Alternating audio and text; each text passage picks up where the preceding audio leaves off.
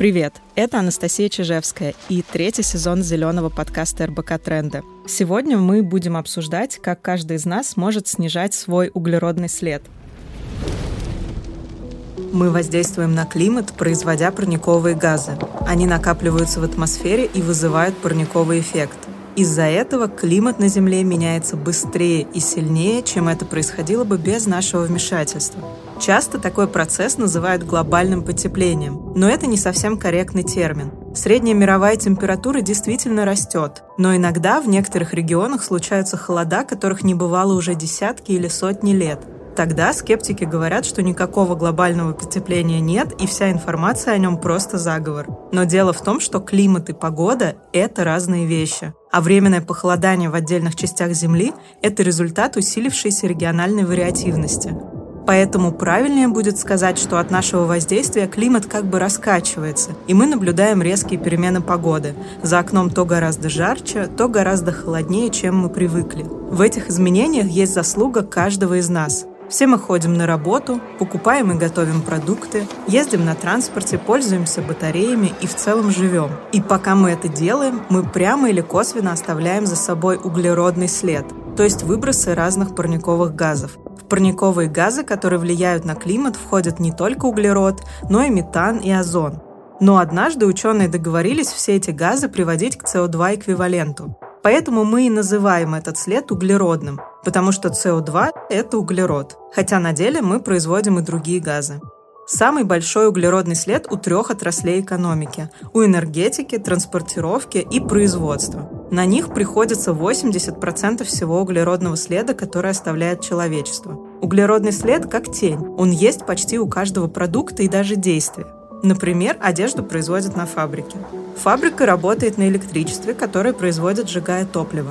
По статистике, чаще всего это уголь, газ или мазут. Потом одежду упаковывают и везут в магазин.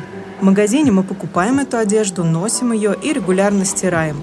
Во время стирки мы тоже используем электроэнергию, а когда одежда приходит в негодность, мы от нее избавляемся. И даже после этого она продолжит создавать углеродный след.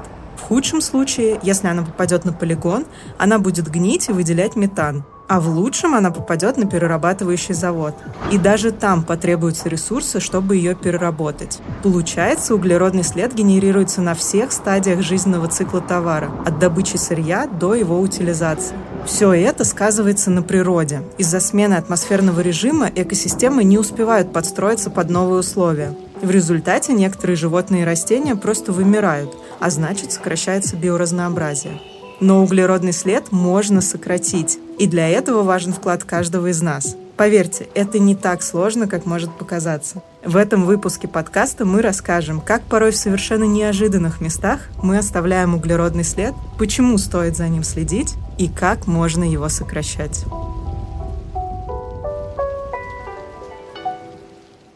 У нас в гостях Михаил Юлкин, основатель и генеральный директор компании Carbon Lab.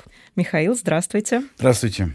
Михаил, расскажите, пожалуйста, как может обычный человек понять, из чего состоит его углеродный след. Может быть, порекомендуете, где об этом почитать, и как можно на это влиять? Ну, сегодня уже, в принципе, есть онлайн доступные такие углеродные калькуляторы, вполне себе незатейливые. Вот, по-моему, недавно чуть что не Greenpeace э, похвастался тем, что они сделали тоже такой универсальный калькулятор. Сделали. Углеродный. Туда вот можно к ним на сайт зайти, и они зададут вам несколько простых вопросов о том, как вы живете, где вы живете, как вы ездите, на чем вы ездите. Вот. И отвечая на эти вопросы, вы так невольно заполняете такую анкету, в результате по итогам которой там, некоторый автомат просто калькулирует ваши выбросы, основываясь на том, сколько таким образом топлива, например, разного вы прямо или косвенно тратите. Это вот самая простая история. А так, в принципе, все, что мы делаем, все, чем мы пользуемся, так или иначе связано с какой-то энергией, которая была использована либо при производстве, либо которую мы используем при потреблении. И поэтому главная задача — обращать внимание на то, сколько энергии вы расходуете, занимаясь тем или другим. И, в принципе, экономия энергию, в принципе, в ваших же собственных интересах, да, вы таким образом снижаете свой углеродный след. А можете рассказать, что больше всего на углеродный след влияет? Ну, очевидно, наверное, что поездки на автомобиле. Также я знаю, что очень высокий углеродный след у мясной промышленности. Соответственно, когда я выбираю, поесть ли мне мясо или поесть мне какие-то крупы, то экологичнее будет выбрать вегетарианское блюдо. Вот что еще влияет так же сильно? Ну, вы правильно говорите, да. На самом деле есть два главных источника выбросов в атмосферу парниковых газов. Это энергетика, прежде всего, сжигание ископаемого топлива, и это сельское хозяйство. Это связано с особенностью процессов пищеварения у животных, да, поэтому от этого никуда не деться. Кроме всего прочего, если мы еще предпочитаем, скажем, новозеландских бычков, да, тогда это еще и проблема вырубки лесов, потому что они вырубают леса под пастбище, как бы это как бы другая сторона медали, которая, в общем, про то же самое. Леса в обычном состоянии, это поглотитель, накопитель углерода, если мы их вырубаем, и это углерод дополнительно оказывается в атмосфере, мы тоже таким образом, получается, увеличиваем свой углеродный след. И я вот думаю, что все-таки все хорошо, наверное, в меру, да, и, наверное, должен какой-то быть баланс баланс, в том числе и в пище, и в рационе питания. Поэтому, наверное, там полный отказ от э, мясной продукции, наверное, врачи бы не приветствовали, я так думаю. Хотя у каждого организм свой. Но ну, в любом случае имеет смысл, если вы выбираете все-таки, например, мясную продукцию, то лучше предпочитать местную привозной, да, потому что как минимум за счет того, что как бы перевозки нету явно совершенно экономики на выбросах, которые связаны с перевозками, а местное сырье всегда в этом смысле окажется, чаще всего, не всегда, но чаще всего окажется в этом смысле менее углеродоемкое, чем привозное. И, ну и дальше по цепочке, как бы, да. Вот. Теперь, что касается там выбора мясной, не весной, опять, может и мясной оказаться не таким страшным, если, скажем, привозное импортное, но вегетарианское откуда-то издалека, да. В любом случае, это транспортные расходы, транспортные выбросы, или выбросы, связанные с использованием транспорта, могут увеличить углеродный след, даже если вы питаетесь вполне себе там, вегетарианской пищей, да, но привезенной сильно издалека. Ну да, например, всякие там модные сейчас авокадо, манго, клубника зимой, очевидно, доставленные самолетом, имеют очень конечно, высокий углеродный конечно, след. Конечно, конечно, да. Вообще, надо сказать, что в сезонном питании был свой здравый смысл, вот, и как бы желательно употреблять в пищу то, что характерно для каждого сезона, и не гоняться, так сказать, за экзотикой, которая обычно привозится бог знает откуда, и, в общем, безусловно, тащит за собой довольно большой углеродный след. Теперь, что касается автомобилей, ну, понятно, что лучше использовать экономичные, маленькие, а, а не здоровые, которые, значит, огромное количество топлива расходуют на 100 километров пробега. Лучше ездить вместе, а не поодиночке. Вот. Лучше иметь дома один автомобиль, а не два, ну и так далее. Да. В общем, это отчасти связано еще с избыточным потреблением, что, в общем, некоторым образом, начиная с какого-то уровня потребления, становится как бы незаметно становится грехом, по большому счету, да, желательно ограничиваться необходимым и не гнаться за избыточным, да, но часто эта грань довольно тонкая, как бы, да, и каждый, на самом деле, выбирает для себя, но лучше проконтролировать этот момент, как бы, да, чтобы не перескочить за разумное и не, и не пользоваться избыточным, не принося, в общем, дополнительно никаких удовольствий в жизни. Ну, и понятно, что лучше пользоваться общественным транспортом, чем личным, и так далее, и так далее. Но вот бывает ситуация, когда это не работает, поэтому, к сожалению, нынешние обстоятельства таковы, что, наверное, безопаснее личный транспорт, чем общественный. Но в принципе, если бы не, не пандемия и не эти особенности именно нынешнего времени, то в общем смысле, наверное, общественный транспорт лучше, чем личный. Ну, кстати говоря, если говорить об отказе от личного автомобиля, я сама отказалась недавно. Мы продали обе машины, и мою, и мужа, и сейчас пользуемся каршерингом, такси и общественным транспортом. Тратим, как выяснилось, еще и меньше денег на Да-да-да. это, на все. Да-да-да. Да, и при этом, ну, во многих уже крупных городах есть каршеринг. Это не только Москва, это и Питер, и Казань, и Сочи. И вот куда, куда бы я ни ездила за последнее время, везде, в общем-то, такие опции были. Поэтому здесь действительно можно об этом подумать хотя бы, как об опции, а может быть даже и применить. Ну, в принципе, да. Но надо сказать, что по представлениям довольно большого количества современных экономистов, экономика будущего — это экономика шеринга, в принципе, да, то есть как бы не так важно владеть, как иметь доступ к ресурсам. Вот. И это то, что в свое время очень поражало там традиционных экономистов, как это, как это. Всегда казалось, что иметь, владеть — это, в общем, то, что э, заставляет людей как бы работать, зарабатывать, да, потому что можно купить дом, машину, второй дом, вторую машину, остров, наконец. А вот сейчас выясняется, что э, это не так важно, и современное поколение, э, в общем, выбирает скорее доступность ресурса и возможность им пользоваться, да, независимо от того, принадлежит он тебе или нет, не сильно гонится за вот именно этим желанием владеть, что, в принципе, предвидел еще Джон Леннон, да, как бы, который говорил про no possessions, Это как раз про это. Да, и про выбор больше свободы. Конечно. Вот здесь, да. на самом деле, вы когда сказали про э, новозеландских бычков, я сразу вспомнила про, собственно, то, что их доставляют самолетом, и про свой такой большой вопрос, потому что я стараюсь жить экологичнее и делать для этого все от меня зависящее, но в то же время не скатываясь в радикализм. И, ну, реальность такова, что мне приходится летать на самолете. Ну, не могу я потратить три дня, чтобы добраться до там, места командировки на поезде. И хотела бы узнать у вас, как у эксперта в этой теме, насколько целесообразно и экологично компенсировать свой углеродный след от перелета, например, пожертвованием денег высадку деревьев. Вот я знаю, что есть сейчас такой способ компенсации. Насколько это реально что-то компенсирует? Ну, почему-то сейчас сложилось такое ощущение, что вот если тут я выбросил, то мне что-то такое сделать, чтобы там кто-то абсорбировал это, как бы вытер тряпочкой, да? Вот. И вот дерево, которое действительно в процессе своего роста поглощает СО2, вроде как компенсирует, нейтрализует выброс, который был связан с моей деятельностью. Ну, тут такая история. В принципе, не любая посадка деревьев есть способ убрать углеродный след или нейтрализовать его. Часто это тоже превращается в такую непонятную компонейщину, потому что гарантированный способ — это устойчивое лесопользование. Да? Если просто посадили дерево, где бы то ни было, и потом про него забыли и выбросили, то судьба его как бы может оказаться самой разной. Да? Это вас ни от чего не гарантирует. Вот, поэтому я считаю, что, может быть, это даже и не самый лучший вариант, вариант. То есть о лесах много действительно говорят. И, наверное, это такой из доступных нам там биологически естественных способов стереть тряпочкой, как бы, да, это посадить дерево. Но, но на самом деле здесь есть масса подводных камней. Одно из них это, это лесные пожары. Да? Все-таки климат меняется, и не только от нас с вами это зависит. Даже если мы свой след аккуратно стоили тряпочкой, не факт, что это сделали все остальные. Особенно, что это сделала промышленность, особенно это сделала большая энергетика там, и так далее. Да? Все-таки мы выбрасываем там примерно 50 миллиардов тонн СО2 эквивалента в год, и, и не все мы за собой убираем. Вот. Поэтому климат меняется, и меняющийся климат в том числе создает такие неприятности, как волны жары, засуху и, соответственно, лесные пожары. Вот. И высаженное дерево без ухода довольно с высокой вероятностью, как сказать, просто не выдержит или сгорит, или его сожрет короед какой-нибудь, который теперь с удовольствием живет в наших северных широтах раньше не жил, да.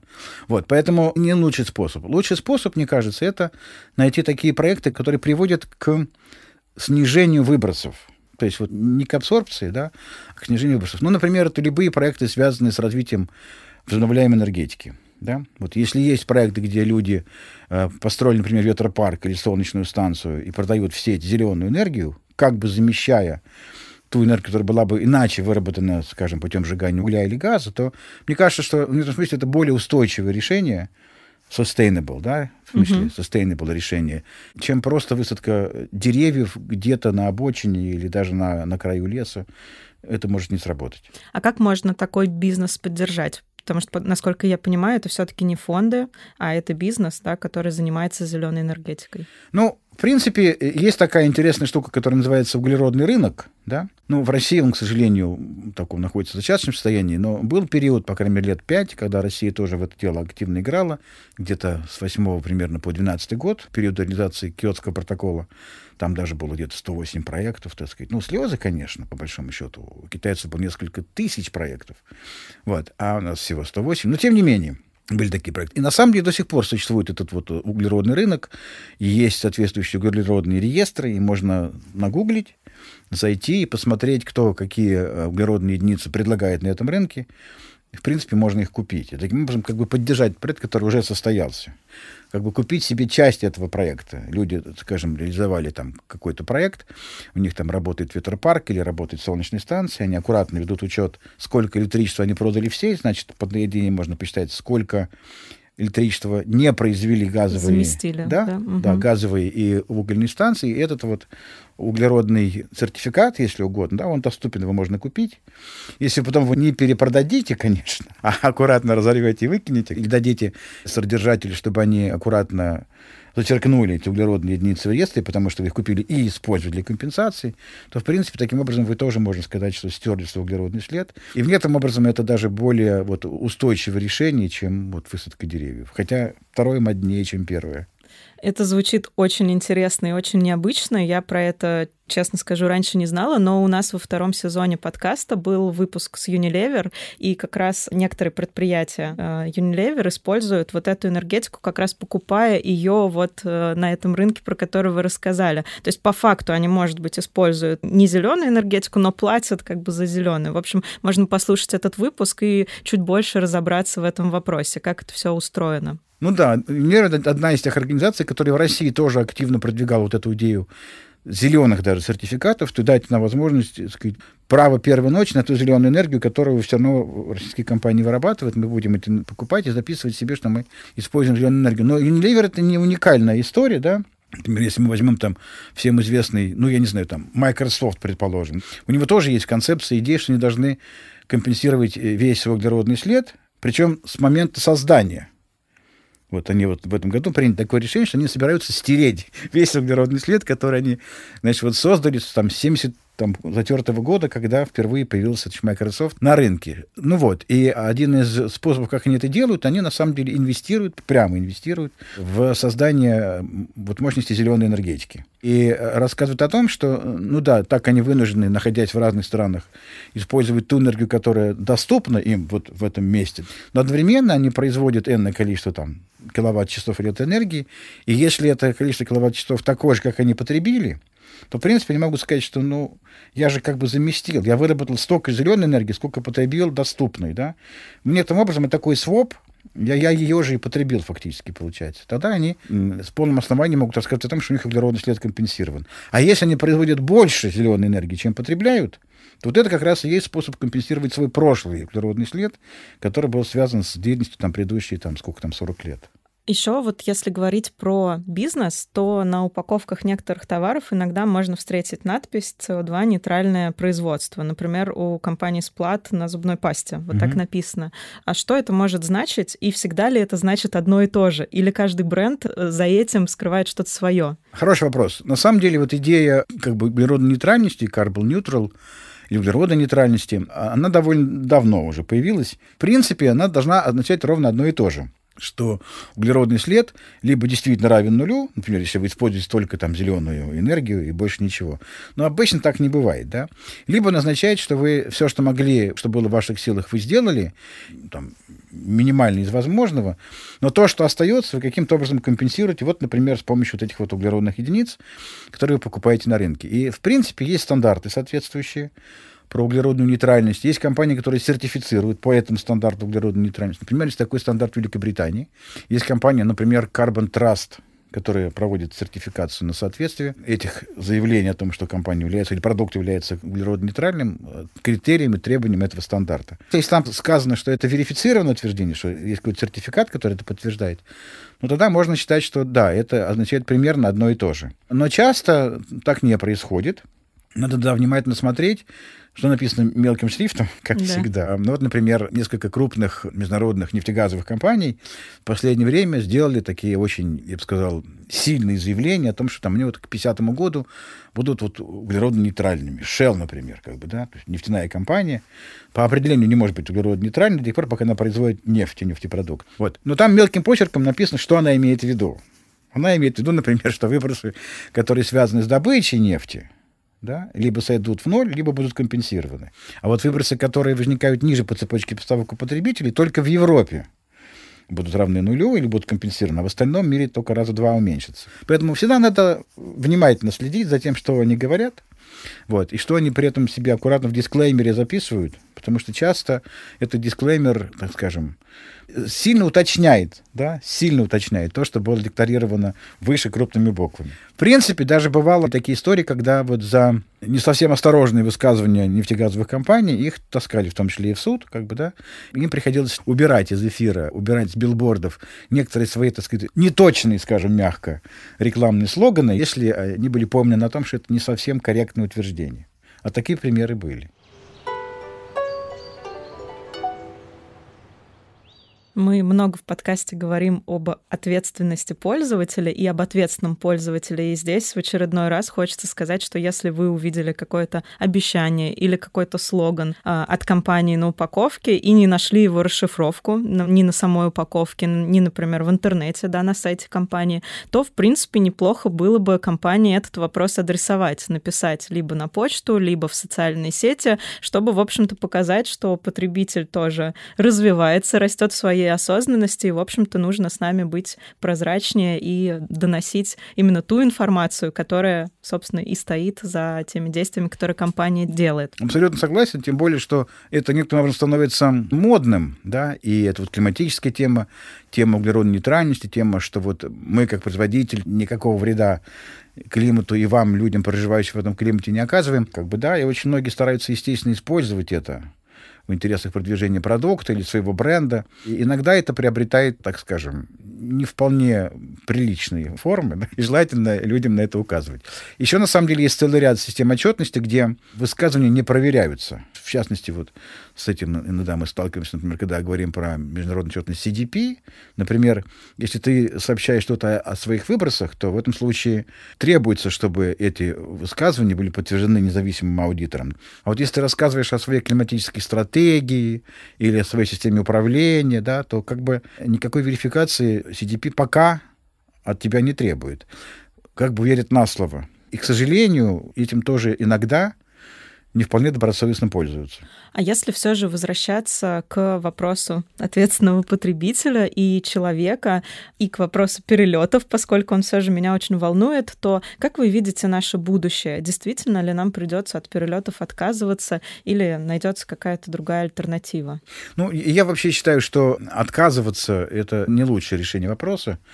Это когда, например, там вот я часть, больше всего я работаю с крупными компаниями, да, и я с самого начала говорю, что там идея сократить производство, да, это не хорошая идея, это не решение вопроса. Потому что если это не вы произведете, значит, кто-то другой произведет. До тех пор, пока на рынке есть спрос, значит, будет и предложение. Вот. И, и никакого нет резона рассматривать даже в качестве опции да, вот вариант отказаться от производства или снизить производство. Скажешь, как с потреблением. То есть избыточное потребление, все хорошо в меру, да, избыточное потребление нежелательно, но и от необходимого отказываться тоже довольно глупо. Более того, в принципе, мне кажется, вся человеческая цивилизация — это все равно цивилизация потребления. Да? И наш жизненный комфорт и, и уровень ощущения там, радости от жизни, в том числе связанные с тем, что мы себе можем позволить, да, что мы потребляем. В самом широком смысле этого слова. Там, не только там, вода и еда, но и комфортные условия жизни, автомобили, перелеты, и в том числе путешествия. И я бы сказал, наверное, так, что тут тоже все, все, наверное, надо делать разумно и в меру. Вот жизнь показала, например, вот эта вот нынешняя жизнь, стесненная обстоятельствами, так сказать, пандемии, что какие-то вещи можно делать онлайн. И совсем не обязательно ехать куда-то. Да? Более того, выясняется, что вот по моему собственному графику я понимаю, что я я так загружен, как никогда в жизни не был загружен. Потому что нет отмазки, как бы, да. Я могу сказать, я не успеваю доехать.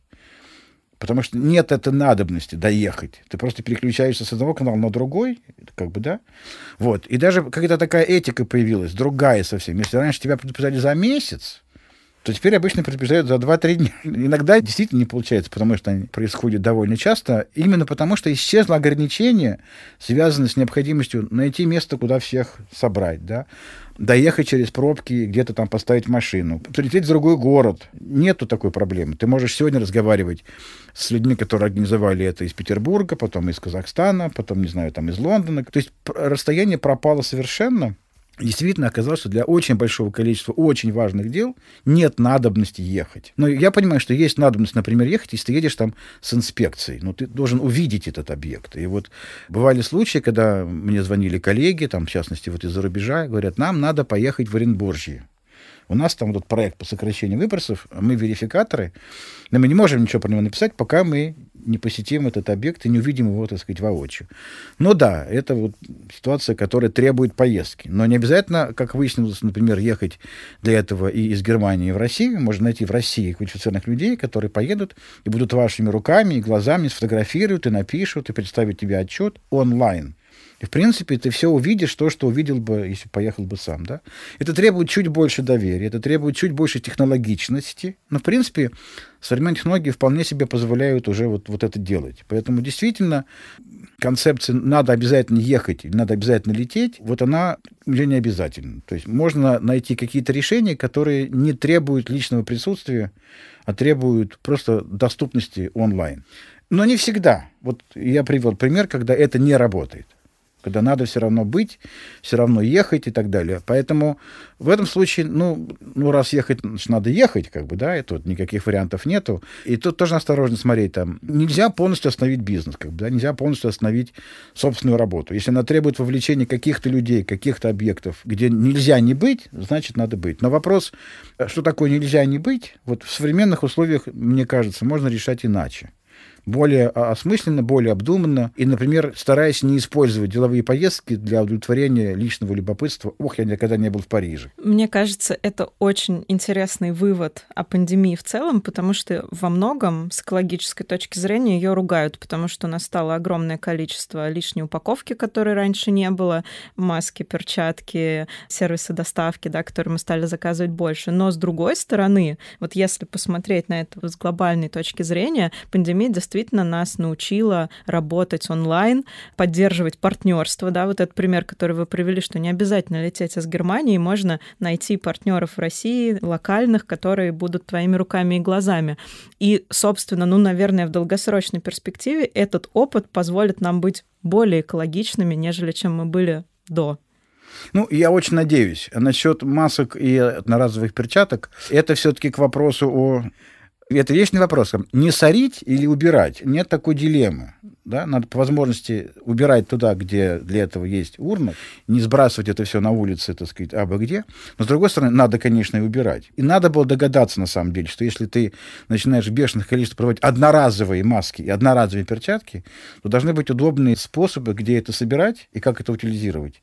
Если этого не сделали а маску тебе продают там примерно раз в 100 дороже ее себестоимости, то, грубо говоря, это не совсем честно. Вот за эти вот как раз 100 раз дороже можно было бы уже, наверное, построить и какие-то э, фабрики, которые бы просто сжигали это как медицинский мусор и все. Да, какую-то инфраструктуру.